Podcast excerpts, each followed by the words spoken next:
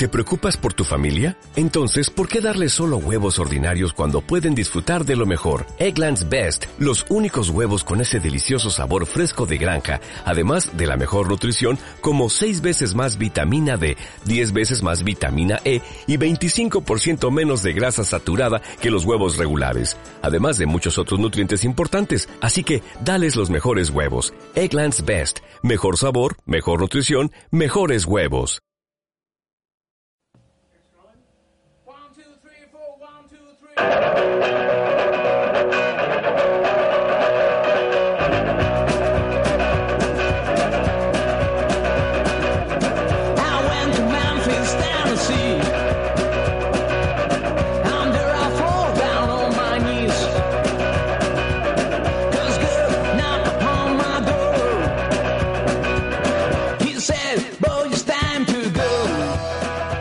Desde el incomparable marco del Friday de Azca, estamos aquí el gran Mac y yo para hablar un poco del eh, draft de este año.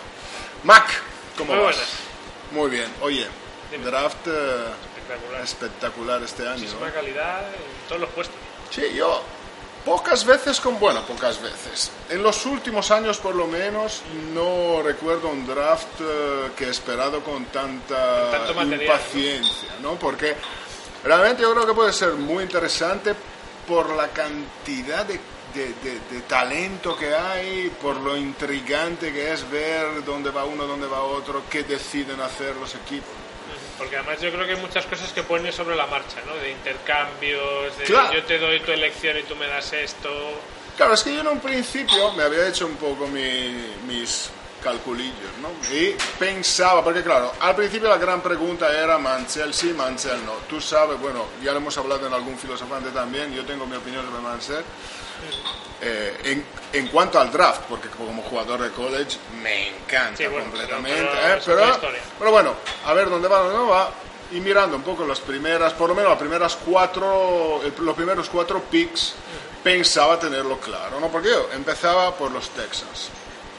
Texans en teoría se decía, bueno, podrían fichar a Mansell con el número uno, un quarterback. Pero, eh, o sea, un jugador como Manchel siempre se va a hablar de que puede ser número uno, Claro, sea claro. quien sea el equipo al final. Porque te buscas la manera de decir, no, porque lo pueden encajar así o lo pueden encajar así. Pero, Sí, pero bueno, tú tenías cuenta no la idea que tenías. Efectivamente, no, entre otras cosas, porque yo pensaba, los Texans, aparte que la situación de quarterback de los Texans, yo francamente la veo bien en este momento, bien como, como proyecto, ¿no? Luego puede que funcione o funcione, pero uno dice, tengo a Casey Keenum que el año pasado lo hizo muy bien. Sí, lo que jugó y fue hubo- de maravilla. Efectivamente, hubo un momento que parecía la revelación. Quiero decir, alguien inesperado que de repente dice, fíjate lo que se han encontrado, esta joya en bruto, tienen Keenan que puede ser el futuro, ¿no? Cuando ya se empezaba a cuestionar a Shaw. Sigues con Keenan. Fichas a un Fitzpatrick que de todas maneras es un quarterback veterano que te da una garantía, que puede ser incluso un mentor, uno que de todas maneras te cubre la espalda, con un joven, pero que le puede dar tiempo de desarrollarse y de todas maneras tiene una garantía. Y luego, TJ Yates, que de todas Sí, formas lo también en su momento, a ver qué hacen con él, luego a lo mejor le cortan, pero bueno, que también en su momento Sí, respondió. responde. Dicho esto, aunque ellos quisieran fichar un quarterback, tienen el pick número uno y el 33, que es el primero de la segunda ronda. El primero de la segunda ronda este año, luego lo vemos más adelante, pero hay mucho, o sea, para mí este año no hay, aparte Mansell, que es un fenómeno mediático, es un atleta fantástico, pero con muchos puntos de interrogación. Este año hay muchísimo talento repartido de un nivel lo suficientemente bueno como para pensar que alguno de esta generación va a ser un grande. Ahora, hay que descubrir cuál de ellos, ¿no? Pero para mí no hay ningún Peyton Manning. Cuando digo Peyton Manning me refiero a lo que ya se esperaba saliendo de cole. No hay un Andrew Luck. O sea, no hay alguien que dice, esta es una apuesta al 99%. Sin embargo, hay muchos que con el 33 sigue- seguirán libres, o sea, seguirán ahí, ¿no? Y lo puedes pillar siempre y cuando quieras. tal. Con lo cual, yo O sea, que tú, tú no francamente... irías, o sea, tú que los Texas no irías a por un quarterback. No, yo francamente Por lo menos en la primera ronda. Exacto, siempre. Ahora estamos haciendo una previsión que yo previsión, un razonamiento que yo hice sin tener en cuenta posibles trades o, o cambios. ¿no? Si todo se quedara como está, Texans tuviese el número uno, yo al final creo que ficharían a Clowney. La duda que tenía hasta el principio, eh, al principio, perdón, entre eh, del primer pick era si Clowney o Mac un poco también por, por, por un tema del sistema suyo de defensa, de esquema, que Clowney a lo mejor debería convertirse. Pero yo creo que al final ahí uno pasa por el mejor jugador que hay, decir, que en este pasa caso... por el mejor que luego sí, seguramente si hay que reconvertirle sea más fácil. que se. Y luego tú imagínate una defensa como la suya, que ya es, es lo que es, tú le juntas en el... O sea, no quiero pensar uno que Qué llega y miedo. ve JJ Watt y, y, y Clowney al Clowney. otro lado. Bueno. Que te bajan los humos. Total, que yo creo, en ese momento yo pensaba que, pienso, que si siguen los Texans con el número uno, van a elegir a Clown. Claro. Clowney para los Texans, entonces. Los Rams, que eligen en segundo lugar, ¿qué es lo que tú crees que van a elegir o que deberían por el equipo que tienen ahora mismo? Hombre, realmente ahí hay un, poco, un razonamiento un poco parecido, ¿no? Porque en realidad uno dice, primera prioridad ya puesto a elegir para los Rams. Es verdad que teóricamente un offensive tackle, una- un tackle de, una- De ataque. de ataque le vendría, le vendría bien.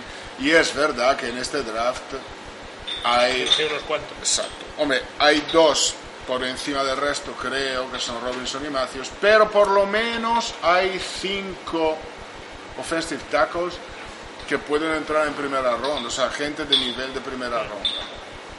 Con lo cual, yo francamente ahí, hay que tener en cuenta que los Rams tienen el 2 y el 13, porque con el trade del año pasado, por, con, con- el trade Griffin. De, de- de Griffin se quedaron con, con, todos- con todas esas opciones en primera ronda. Con lo cual, teniendo el 12 y el 13, aparte que ahí tienen como para empezar a jugar con trades, y- pero bueno, de esto hablamos también un poco al De final. momento vamos a ¿no? lo que tienen ahora. Vamos a, a pensar que no pasa nada, que no existen los tres. Tienen 12 y 13. Bueno, con el 13 seguramente puedes pillar todavía un tackle buenísimo. Lo raro sería que de esos cinco que hemos hablado entrase- entrasen entre los Sí, 13 pero primeros. por otras necesidades y por otros jugadores de altísimo nivel que están Esta- que de otra posición. Entonces, francamente, yo creo que ahí, siempre cuando mantengan el, el número 2, deberían y podrían ir a por realmente un playmaker. ¿no? Y ahí, este año también, que es lo que dijimos, o sea, por eso al principio dije que tengo mucha tanta calidad, porque cada posición de la que habla tiene mucha calidad. Hay otra vez una gran generación de, de wide receivers, hay, hay receptores, eh, hay receptores buenísimos. Y ahí Watkins y Evans seguramente, bueno, seguramente. ¿no? Sí, son- Sobre sí, luego- no luego- descrito, pero, pero, pero a priori son los que más los, los- los dos. Yo lo razonamos al final, eh, te diría que a mí personalmente en este momento creo que a los Rams le complementar- se complementaría mejor que, que en, en lo que tienen ya Evans por cuestiones de, de- de- de- de diferentes características respecto a Watkins. Los dos son extraordinarios, los dos a su manera. Por lo tanto, ahí insisto. Luego ya veremos qué deciden hacer, cómo va toda la situación de los, de los trades. Si tuviesen que quedarse así, yo por lo menos al principio pensaba, Sí, te quedas he con pensado Evans, que es una apuesta casi Sí, bueno, ese es, es gusto mío. Digamos más que luego prever lo que van a hacer es otra historia. Pero Ah, bueno, bueno, yo creo que pero- ahí deberían de parir a uno de esos dos. Llegamos al 3, los Jaguars. Quizá por cómo ha, ha estado el equipo, por cómo está, aquí el caso es un poco, un poco distinto a los demás. Pues sí, efectivamente, y ahí un poco llega el punto clave ¿eh? De, de- de todo mi razonamiento. ¿no?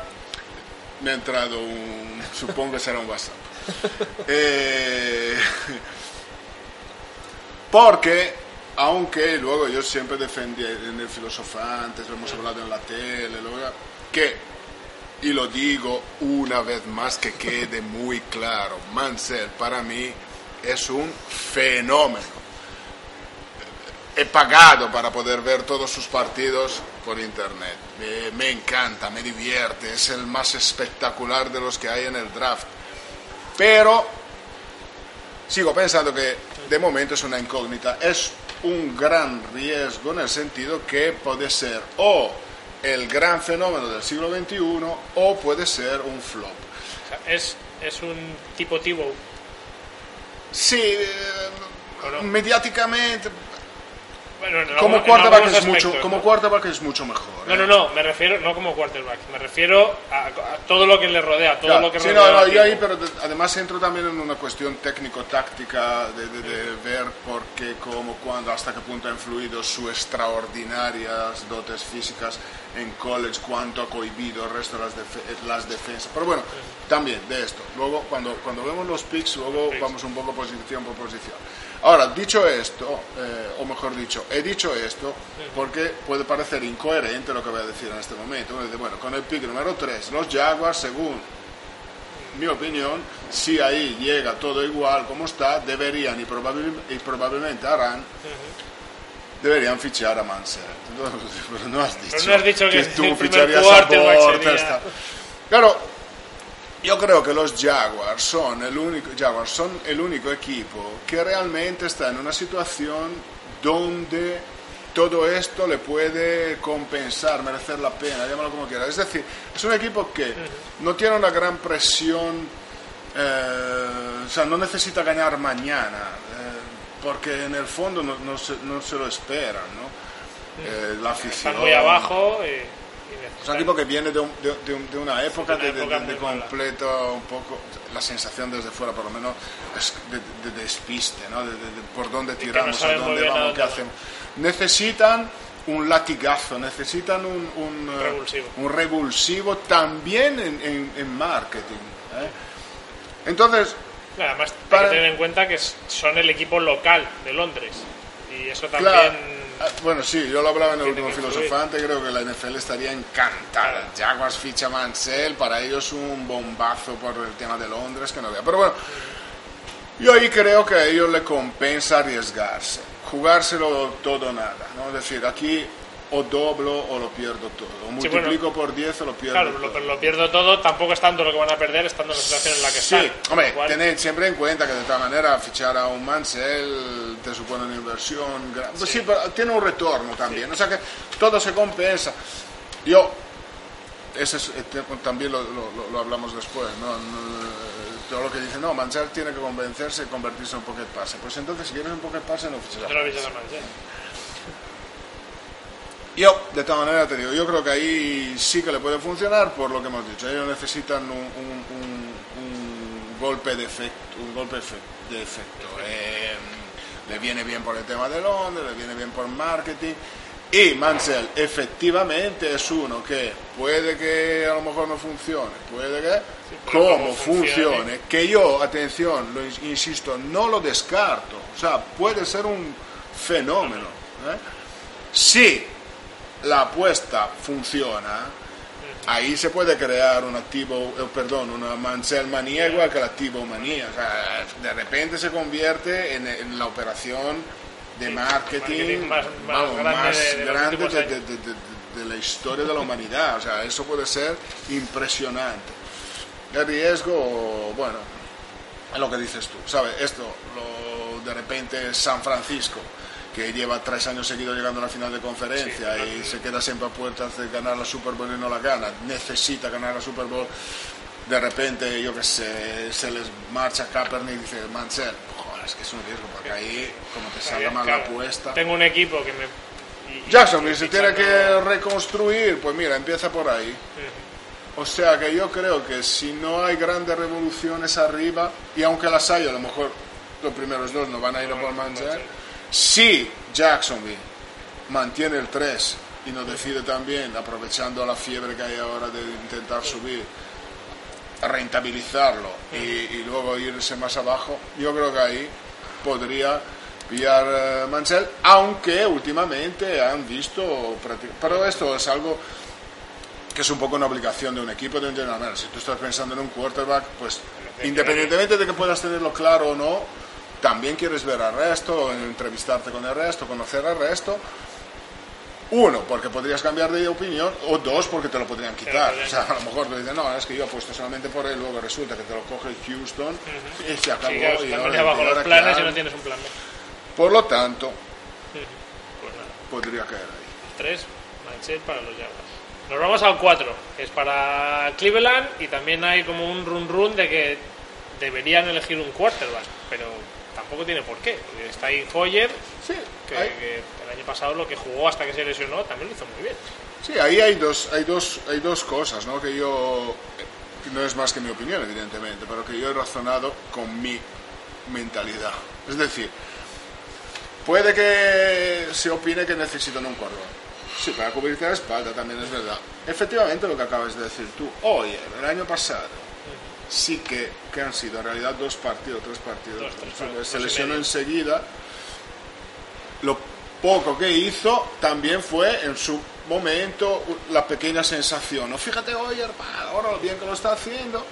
Y parecía que ya podía Sí, ser el tema solución de momento. Se lesiona y ahora es como que cae, o sea, eso la- la- siempre lo digo, es la, memo- la memoria muy corta, ¿no? De repente uno se lesiona, te desaparece una temporada como si ya no existiera, si no es Joe Montana o Jerry Rice. Eh, podría ser Hoyer otro caso como el de McCone, ¿no? El año pasado en Chicago, que McCone des- en su carrera Sí. tranquila, de repente, un año tiene la, la oportunidad, hace una gran temporada en Chicago, hasta se, se, se cuestiona si tiene que seguir él o Cutler. Bueno, al final, Chicago toma una deci- decisión y ahora, perdonar el paréntesis extra draft, tengo muchísima ganas de ver, de ver a McCone en, en Tampa, porque para mí ahí puede hacer un gran trabajo. Bueno, volviendo a lo que nos ocupa. Eh, yo creo que francamente, además de lo que estamos diciendo, esto, Cleveland tiene el 4 y el 23, que es lo que le ha dado Indianapolis Por por el trade de Richardson. Em, De momento un negociazo. Sí, sí, de momento ha sido, ha sido la bomba. Eh, por lo tanto, aunque quisieran, volvemos a la teoría de antes. O sea, con el 23, ahí puede. Hay mucha quarterback-. Hay quarterback muy bueno. Por lo tanto, yo creo que con el 4 deberían ir al que queda entre Watkins y Evans. O sea, otro receptor. de- ahí Apuesta segura aquí no hay nunca, pero yo ahí la veo una apuesta casi segura, sea uno o sea otro. O sea, independientemente de quién se haya quedado libre, deberían coger a uno de esos dos. Y luego ya con el 23, mirar y, y- Sí, verlo. y hacer lo que, lo que gana en el sentido de que a lo mejor hacen un trade y, y luego intentan acumular picks altos para, para ya comple- completar la plantilla, siempre aprovechando esa cantidad de nivel que hay por ahí. Entonces, con el 4, Watkins o Evans. Creo. Por lo menos debería. Claro, pues, para eso estamos aquí, para que tú nos des tu opinión. Bueno, no vamos a analizar los 32 equipos en la primera ronda, lo dejamos aquí con los cuatro, pero sí vamos a hablar un poco de los movimientos que se pueden producir, de intercambios y demás, y que pueden condicionar un poco el draft. Un poco Claro, o mucho. Un poco mucho, efectivamente. Lo que hablamos al principio, ¿no? que uno se hace un poco una idea, supon- no suponiendo, eh, pensando en un panorama en el cual no hay trades. Luego, todo cambia, ¿no? A lo largo, de la- las cosas se van moviendo y poco a poco es como cuando se acerca un partido. Tú lo tienes claro a la semana de quién va a ganar. Poco a poco se va acercando y dices, "Mm, Ya no lo tengo ya no tan lo tengo tan claro. Y aquí es lo mismo, ¿no? Más o menos había una idea de lo que podía ser el draft. Luego empiezan rumores, que más que rumores son casi, Casi eh, certezas. que Atlanta quiere ser agresiva en este draft, quiere subir y, y posiblemente se pueda negociar incluso por el número uno. Eh, Buffalo también parece ser que quiere subir. eh, a lo mejor no tanto al número uno, pero sí que quiere. eh, Sí, quiere ciertos jugadores y necesita estar arriba. Propio Jacksonville no, no se sabe, o sea, incluso Atlanta, o sea, los dos también podrían apostar un poco aquí la expresión todo nada no vale, pero me refiero blanco-negro, o sea, es decir, o Apostar intentar apostar fuerte por subir o intentar acumular, a lo mejor perder un pick muy alto, aprovechando la cantidad de, de jugadores buenos que hay, Sí, acumular más acumular picks más medio alto. medio alto de, de- primera segunda ronda y renunciar a lo mejor al número uno de, de Houston, por en el Sí. caso de Houston, Atlanta eh, con el 6. Em, Y más nombres, porque Sí, Dallas porque claro, o sea, se habla incluso de Dallas y de Filadelfia, rumores de, de intención o, o por lo menos que están tomando en cuenta la, la posibilidad de, de intentar ir a por Mansell.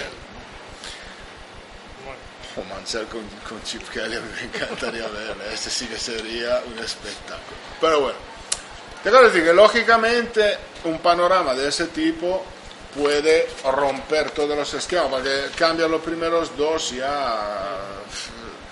Yo sigo pensando que el número uno, lo tenga quien lo tenga, elegirá Clowney. Pero luego pueden cambiarse con las exigencias de cada uno, puede cambiar lo que se elige con el 2, con el 3, con lo cual todo el razonamiento se viene abajo y además no sabe realmente ya ent- Porque claro, ha habido un momento que también en este caso ¿no? La- la- las percepciones cambian y, y cambian en los jugadores, eh, ¿sabes? decir, no, este va a ser el número 1, 2, 3 y luego no, este ni, ni primera ronda. ¿verdad?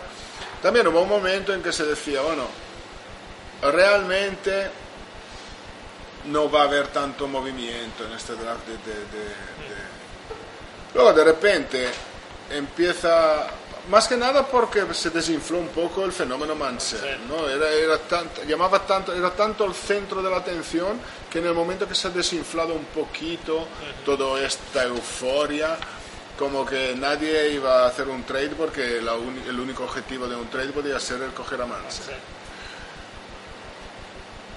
Ahora de repente empiezan a salir todos estos, todos estos rumores. Claro, lógicamente, ¿quién está arriba?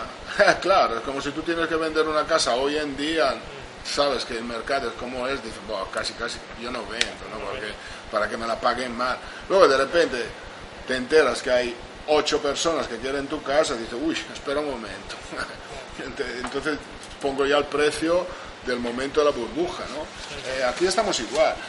Tú dices, no, es que los Texans, no, pero con el número uno, sí, depende de lo que te dan por tu número uno, porque a lo mejor dices, Sí, bueno, igual no te no, pillaré a Clowney, pero claro, acumula a lo mejor tanto que luego mira este año cómo están los Rams, eh, cómo están los Browns, o sea, te quiero decir que muchas veces tener luego extra picks eh, te da luego una elasticidad a la hora de Te- elegir te, da más cantidad de gente, quizás no de su, o de supuesto super nivel, pero sí de muy buen nivel. Por lo tanto, digo, hasta en ese aspecto puede ser muy interesante porque no solamente se sabe de equipos que quieren subir, sino que como el caso, por ejemplo, de Atlanta, que dice, bueno, o consigo moverme de donde estoy para arriba, pillo quien quiero, como no lo consiga, pues entonces me vendo mi pick y acumulo abajo, Acumulo ¿no? abajo. a ver quién es. Ese es otra, otro aspecto. Porque además eh, el elegir o que te elijan arriba no es garantía de éxito, lo estamos viendo últimamente. Tenemos varios quarterbacks que no han sido elegidos Ah, eh, en primera Eh. ronda y que ahora están triunfando y al contrario, gente que ha salido muy arriba en el draft La y que prácticamente ha desaparecido. La historia está llena, la historia de la NFL está llena de casos como este, ¿no? de números uno, de Iceman Trophies, ¿eh? que luego al final no han sido todo lo que uno se esperaba, gente como Kurt Warner ni entró en el draft y, y- y y Tom Brady, sexta ronda. Ahora, como también este año, lógicamente, yo insisto, para mí hay una generación de quarterbacks muy buena, porque hay un nivel alto, ya no medio alto, un nivel alto, que no... O sea, yo no veo, insisto, no veo ningún fenómeno, fenómeno sin, sin el riesgo, ¿no? Como Sí. Mansell. O sea, no veo un Manning, no veo Lack. un Lack, pero veo muchísimos que pueden ser el eh, Wilson de la situación o el K, porque efectivamente lo que tú dices, mira, Jamarcus Russell, número uno, ¡Uah, Jamarcus Russell, Jamarcus Russell aguantado, ta, pum, ahora está de excursión. Sin embargo, eh, draft donde a lo mejor en primera ronda no ha habido tanto esto, luego te sale eh, Kaepernick en segunda ronda. Dalton. Eh, Dalton, en el mismo draft. Dalton y Kaepernick en segunda ronda. Eh, Wilson y Foles en tercera ronda. Tercera ronda los dos y Russell Wilson en su segunda temporada. Russell Wilson dentro de los... o sea, Sí. Los Seahawks ganan, no es que han ganado Bueno, sobra él, de- él ha sido una pieza. pero efectivamente ha sido una pieza fundamental. Con lo cual, yo te digo, yo ahí creo que este año se puede pillar a gente ya abajo, digamos, entre comillas, que teóricamente puede luego ser un quarterback fantástico, como, como eh, o sea, parece todo, todo parece imposible. Joe Montana fue elegido en tercera, Tercera ronda. Ronda. O sea, que, quiero decir, Bueno, quizá el ejemplo, un, un ejemplo muy llamativo, desde luego, O Montana. sea, que, que además un es una posición tan delicada, tan, tan complicada que eh, si hay si hay mm, los números, o sea, si uno tiene los números, Papeletas.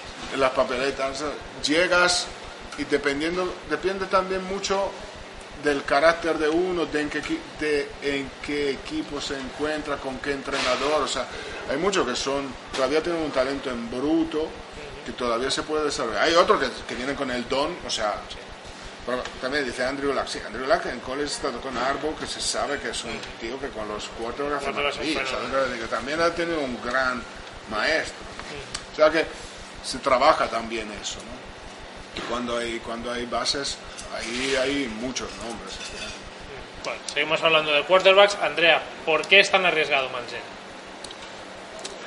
Yo creo que o sea, la cuestión de Mansell es que hay, hay muchos factores buenísimos, ¿no? Y, luego otras cosas. pues, yo lo hablamos otra vez en un eh, Filosofantes. Eh, en su Pro Day, o sea, cuando yo, yo lo vi como, como otros cientos de miles de personas, efect- yo lo dije, o sea, no hizo más que demostrar lo que para mí ya se que sabía. ya o se sea, sabía. aquí no estamos hablando de un fenómeno desde un punto de vista atlético que luego hace algo. y la- No, no. Para mí es un buenísimo jugador, es muy bueno, técnicamente es muy bueno. Es uno que tiene todo el catálogo de, de- de- de- de pases, mecánicamente es bueno, eh, lo tiene todo. Pero la du- simplemente es una duda que tengo yo, es decir, hasta qué punto el hecho de ser tan extraordinario físicamente, además de ayudarle a lo que son los números de la estadística en yardas de carrera, tasas de carrera, hasta qué punto asustaba tanto las defensas de college que hasta le permitían algo más. ¿no? Porque tú me dirás, bueno, ya, pero eso pasa en la NFL. Sí, la NFL es diferente, la NFL es mucho más científica, hay más tiempo para prepararte, estudias mucho más, porque te lo permite el reglamento, porque es tu trabajo. En college hay limitaciones de horarios, o sea, no se puede preparar tanto. Y de ahí que en college, lógicamente, el factor Improvisación. eh, improvisación y, y el factor, digamos, eh, habilidad atlética, pues es más importante que, que en la NFL. Eso está fuera de cualquier discusión. Eso es así. Ahí se juntan más cosas. Eh, eh, Mansell, con sus características, eh, me refiero de tipo de juego, tiene luego la cuestión altura. Y ahí uno, con razón, puede decir, ya, pero Breeze, Wilson, Sí, pero- pero claro, pero. ¿por qué hablamos tanto de Breeze de Wilson? Porque son las, excep- Las- las ex- excepciones. excepciones. ¿sabes? Eh, un ejemplo, ya lo sacamos el, el otro día, Tyrone Box medía, no llegaba a 1,70 y, No, digamos unos 60. 1,60 y era Sí, pero un- uno. Exacto, pero todavía estamos hablando de Tyrone Box. Y entonces, en este caso, es decir, él también solucionará este problema. Eh, las líneas de la NFL, o sea, la NFL hay 32 equipos. Eh, eh, y ahí llega lo mejor de lo mejor que te viene solamente en lo que es, llamémosla la primera división de college, más de 100, de 100 equipos. Luego están los de lo que era la 1AA, los están, ahí te llega lo mejor de lo mejor, que es un tío que técnicamente es un fenómeno, que encima es un gigante, con lo cual todo el mundo es altísimo, no ves. Te tienes que mover. Lo hacía Doug Flutie, lo hace Drew Brees, lo hace Wilson. Vale, perfecto. Pero habrá que ver. Dicen, no, pero Mansell, que es verdad. O sea, Mansell también puede ser un buen pocket passer, pero no ve. Dice, no, pero si Mansell aprende a ser un pocket passer, pero lo que he dicho hace 10 Pero- minutos, pero si quieres un pocket passer, no vas a, a por Mansell, o sea, te quiero decir. Entonces, Andrea, entramos ahí en un tema también en el que el, físico eh, es, es importante porque es un gran atleta Mansell, pero tiene sus limitaciones. Sí, efectivamente, porque ahí, mira, eh, en su momento, por ejemplo, el primer ejemplo que se me ocurre, Cam Newton, sabíamos todo cómo jugaba, cómo jugaba pero también Cam Newton es una torre y es, un, es, un, es una bestia. Claro, en el caso de Mansell, si abusas, o sea, en la NFL, o sea, uno como él, con su físico, abusas de ese tipo de juego, te castigan inevitablemente. Él se puede meter en un gimnasio, construir lo que tú quieras, pero no se puede Sí, convertir pero- en un cubo, porque si es así de alto no puede ser ser así de ancho. Con lo cual ahí también, pues, él está acostumbrado a jugar temporadas de 10, 11, 11 partidos. Aquí son 16 de temporada regular y, y con- con- a otro nivel. Todo esto también es un poco algo que Hay que tener en cuenta. que hay que tener en cuenta. Luego viene la juventud, que él solamente ha jugado dos años en, en- college. en college. Viene un, un tema de presión mediática bestial. O sea, Mansell, desgraciadamente, por suerte o por desgracia para él, no es uno normal.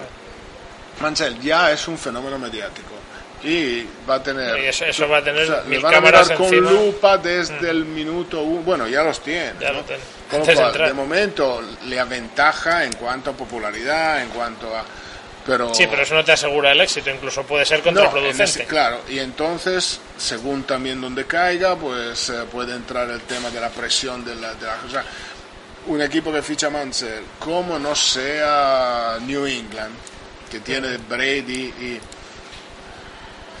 se convierte enseguida en el ídolo y a la primera intercepción del titular todo el mundo quiere que juegue él, presiona al, al entrenador, pres- o sea, son muchos factores que pueden jugar en contra. Por eso únicamente yo digo que es arriesgado. Otra cosa, insisto, que cómo funcione puede ser el fenómeno del siglo XXI. O sea, sobre esto está, está claro.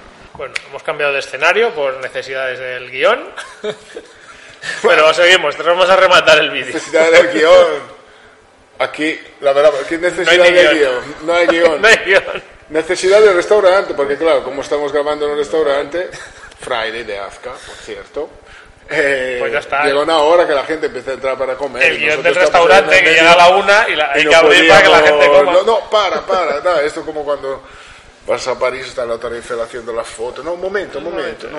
Bueno, total, Bueno. que da igual porque esto, como está grabado, se corta y se pega. Pues ya está. y así, por arte de Piti Birloque, ¡pling! Pling. hemos cambiado. Hemos Bueno. A ver, habíamos terminado con el tema de Mangel y Mm. de que hay muchísimo talento en, en el draft. Dentro de todo eso, mm, ¿puede haber alguna sorpresa, algún robo, algo, algún jugador que, Sí. que, que esté llamado a, a ser elegido muy bajo y luego funcionar muy bien? Yo mira, eh, como a mí me gustan estas historias, ¿no? O sea, el, el que ya se sabe que es un fenómeno, al fin y al cabo me aburre un poco. No, me aburre no, pero quiero decir. A mí, un quarterback que me gusta muchísimo y que creo que podría ser un, un chollo, entre comillas, en el sentido que te arriesgas muy, Muy poco. poco, porque seguramente saldrá, si sale, sale en rondas bajísimas. eh, pero que puede ser una inversión buena porque es eh, bajo coste, eh, low cost, y que luego nunca se sabe, es Boyd de Clemson. Para mí es un cuervo que me recuerda mucho a Wilson, eh, que además salió en tercera ronda, entre otras cosas. Quiero decir que tampoco Wilson se esperaba que fuera el gran fenómeno del draft. Que realmente tú le ves, o sea, yo me he estado viendo un poco de partidos eh, un poco más detenidamente. Realmente, no es que un defecto no se lo encuentras, ¿eh? un defecto importante. Es un jugador O sea, que muy todo lo que hace serio, lo hace además, bien. Quizá no sí, destacan nada, pero... muy, muy maduro, se le ve incluso hablando. ¿no? se le ve, no lo sé, hasta en ese aspecto me recuerda mucho a Wilson. Bueno, eso siempre es importante, tener la cabeza bien Yo creo amueblada. que ahí no saldrá seguramente porque eh, hay hay cinco o seis quarterbacks o sea, que, que- que- que realmente pueden ser de, de alto nivel. ¿no? Eh, a Manziel, Bridgewater, Bortles, ahora se ha añadido Carr, cuando digo se ha añadido, no porque antes no estuviera, pero me refiero que se les pone ya como quizás uno de los mejores eh, que hay, ¿no? Mientras antes formaba parte del grupo de los buenos, por ahí hay muchos, ¿no? Hay eh, Carr, McCarron, bueno, hay, hay muchos. Em, yo creo que Boyd puede ser eso, una sorpresa. Igual no, porque también te quiero decir, eligiéndolo bajo, eh, probablemente era un equipo que no tiene un- una necesidad inmediata, con lo cual puede Bueno, que también le pueda- en el banquillo. Bueno, pero le puede incluso hasta venir bien, depende de dónde Sí, caiga, sí, de por supuesto, de, pero me refiero que a del sí, exacto, que o sea, depende, exacto, dónde cae, eh, qué mentalidad, qué filosofía tiene ese equipo, el por qué le fichan, si es para trabajar con él o para construir un, un buen backup, o sea, eso, luego, luego las de circunstancias muchas pueden cosas. variar mucho, ¿no? Pero yo creo que ahí eh, hay calidad que, que- que podría salir en rondas bajas y baratas. Aparte de Boyd, Andrea, hay otro caso que puede ser un- el, el gran chollazo, ¿no? que es Bridgewater, que parecía que iba casi para número uno para muchos y ahora, por un par de circunstancias de las que vamos a hablar, está como por debajo del radar. Ma, efectivamente, yo creo que si se respeta las previsiones, o sea, la, la El run run que hay ahora El run run que hay ahora y esa percepción de que ya no vale, para mí Bridgewater puede ser el verdadero chollo de este draft, porque se ha pasado de eh, la teoría de Bridgewater, Mansell y Bortles, tres mejores quarterbacks. ¿Quién va a ser el número uno? Ah, Bridgewater es el más preparado de todo. Bridgewater va a ser el mejor quarterback, el primero en salir y probablemente con el pick número uno. Luego viene el Pro Day, viene Combine. el Combine y de repente como que poco a poco Bridgewater desaparece. Ahora se le pone por detrás de Carr, de, de- algunos dicen que ni siquiera saldrá en primera ronda. Ahora, yo quiero decir, eso es una cosa que yo siempre he dicho desde el principio de, de los tiempos. No, el Combine, los Pro Days, claro que tienen una utilidad, la tienen, es in- indudablemente, ¿no? Eh, Ves a un jugador de verdad, o sea, tratas con él, te sientas, hablas, quieres entender cómo piensa. Eh, ves también, además, cosas técnicas, mecánicas, ¿no? Atléticas, hay tiempos. Claro que, es, que es bueno Sí, que uno, utilidad, pero- que uno haga las 40 yardas en 4-3 es fantástico, ¿no? Pero Sí, Lo que yo pero quiero todo decir eso, es, un par de fallos, puede no echar vamos- por tierra todo el trabajo No, de la pero, universidad. decir, vamos al, al caso concreto, Bridgewater. Si antes de todo esto todo el mundo opinaba que era el mejor preparado, el más adecuado para entrar en NFL, es porque durante años, temporadas enteras, le han visto jugar y han estudiado cómo juega, que es lo que a ti te interesa. O sea, estás fichando a un jugador para que juegue partidos y tú lo has visto jugar partidos. De repente, en un sitio donde te miden un tiempo, eh, ven cuántas veces levantas eh, esto, o cuántos saltas, o, o- o- sí está bien. Será una indicación más, pero esto Sí, pero- o sea, no puede valer más de lo que has visto en el campo. Jerry Rice corrió, corrió la set- la 40 yardas en 4-7. O sea, Clowney mide 2 metros un defensive end y las corre en 4-4. O sea, quiero decir, ahora, Jerry Rice probablemente estamos hablando del mejor receptor de la historia, sino del mejor jugador de la historia, ¿no? Y luego en el campo no le pillaba a nadie, quiero decir, él tenía lo que se llama playing speed, ¿no? La velocidad de juego, que luego no es una velocidad punta, pero moviéndose era un fenómeno. Quiero decir, francamente me parece exagerado esto, este, esta cosa que hay ahora con Bridgewater. Y creo que quien va a creer en él pilla un chollo, porque le pilla, probablemente le pilla bajo. Habrá muchos quarterbacks que saldrán por delante de él. Y, y para mí este sí que puede ser realmente la, el, chollo, El chollo. el chollo del draft. del draft. Bueno, ¿algo más que nos quieras añadir? de todo esto? De to- bueno, Hombre. habría muchas más cosas. Sí, bueno, eh, por poder podríamos hablar durante tres horas más, pero lo más importante, se está también un poco cuestionando, al igual que con Mansell, ¿merece la pena Jadivion Clowney en el, el número uno? Porque es verdad que su rendimiento respecto a hace dos temporadas, la temporada pasada ha bajado mucho. Yo creo que lo arriesgado de, de Clowney es teniendo la oportunidad de hacerlo, no fichar. No fichar. O sea, estamos hablando de un espécimen aquí, de, de algo que sale uno por cada generación, si sale. Eh, uno que pide prácticamente dos metros, que corre las 40 yardas en 4-4. Sé que acabo de decirlo, pero digo, esto se añade, o sea, ¿no? No por eso es el fenómeno, pero le hemos visto jugar cuando él ha jugado bien. Eh, Sí. Es una fuerza de la naturaleza, es algo brutal que con un además eh, asesorado, guiado, eh, bueno, puede ser, puede ser un fenómeno. Yo creo que seguramente es eso. Y luego, solamente porque lo dijimos al principio, Watkins y Evans, ¿no? Evans. Dos, eh, dos receptores que dentro de una gran generación este año de, de- de receptores puede ser quizás los, los dos mejores. Yo, eh, Watkins es un jugador absolutamente extraordinario desde un punto de vista espectacular. Probablemente de los dos es el mejor después de la recepción. Evans es otro de, casi dos metros que, corre las 40 en 4 5, pero ya no es eso, es la habilidad que tiene. ¿no? Es un receptor fantástico que se mueve con ese tamaño como, como unos, unos catback que, y esto era algo que quería decir antes y luego en todo el razonamiento se me ha escapado, un paréntesis. Manzel ha jugado con grandes eh, jugadores de línea y con un receptor fantástico como Evans. Cuando yo vi el Pro Day de Mansell, francamente, Mansell ya sabía qué esperar, pero yo creo que uno, si no el gran protagonista, por lo menos el coprotagonista de ese Pro Day fue, fue Evans, Evans. que iba de sparring, digamos, de- de- digamos de, de para que que pudiera lanzar. a alguien, pero ha hecho cosas estupendas. Para mí eso quizás puede tener un impacto más inmediato en la NFL porque por su tamaño, por su característica, es un, es un eh, receptor que desde el primer día puede ser una amenaza en la end zone, ¿no? por, por su altura y, y por su tamaño.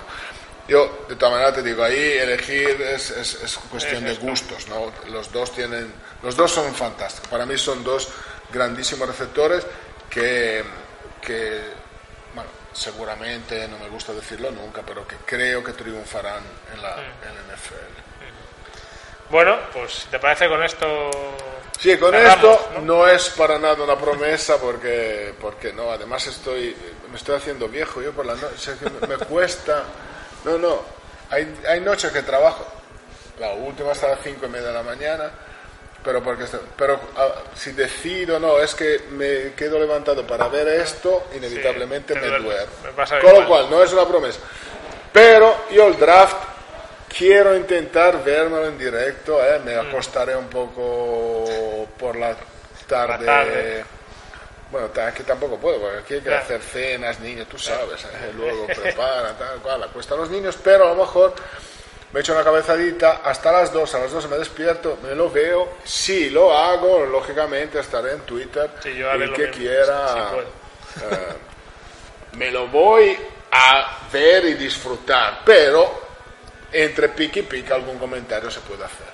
Dicho esto, insisto, no es una promesa porque igual me quedo frito y no hay manera y me lo veo al día siguiente con tranquilidad. Bueno, pues si estamos.